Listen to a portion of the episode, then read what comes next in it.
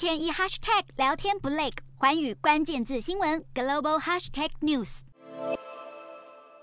四十六辆车在美国俄亥俄州一条结冰的高速公路上打滑，一辆接着一辆连环撞，堆叠在一起。百年难得一见的超强冬季风暴席卷美国全境，不止事故频传，许多城市还创下史上最冷液氮夜记录。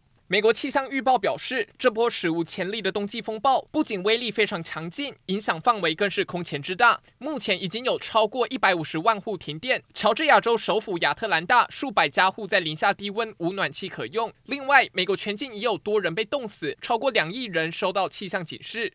冬季风暴刚好在耶诞节期间席卷美国全境，超过两亿人的耶诞假期以及外出返乡行程都深受影响。首当其冲的是运输业，截至美东时间二十四日上午，已有超过五千七百个航班被取消，至少八千五百个航班延误。前一天二十三日也有超过七百个航班被取消。能源产业方面，德州炼油厂因为气温过低而停产，汽油和天然气价格应声大涨。不只有美国，北方邻国加拿大也天寒地冻，柏油路上厚厚的积雪导致路上交通大乱，部分地区铁路被迫停驶。美国与加拿大政府向民众警示，酷寒气候所造成的冲击不容小觑。接下来，风寒效应将会让气温继续骤降，最冷恐怕会降到摄氏零下四十八度。